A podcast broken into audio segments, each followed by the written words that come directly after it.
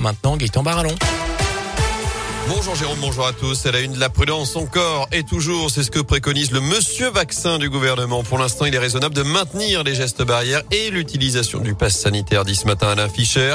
Alors que le gouvernement a confirmé hier qu'aucun allègement du pass sanitaire n'est prévu d'ici au 15 novembre.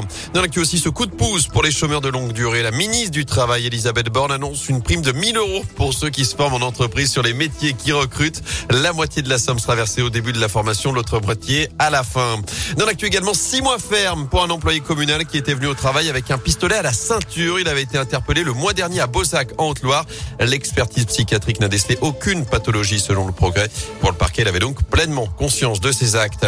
Les suites du cambriolage de Darty à Montbrison, vous en parlait hier sur Radio Scoop. Quatre individus non armés ont surpris un employé à l'ouverture ce jeudi pour aller dérober tablettes et smartphones. Butin estimé à près de 20 000 euros. Ils ont ensuite pris la fuite. Seule leur voiture déclarée volée a été retrouvée dans l'après-midi. Direction le château de Boutéon ce week-end à Andrézieux avec l'événement Courge et Saveur d'automne, fête qui aura lieu demain et dimanche. Elle avait attiré 25 000 personnes lors de sa dernière édition il y a deux ans. Vous retrouvez toutes les infos sur radioscoop.com. Et puis, bonne nouvelle pour les Belges, le mot somme est valide au Scrabble selon le compte Twitter du Becherel. C'est ce qu'on apprend ce matin.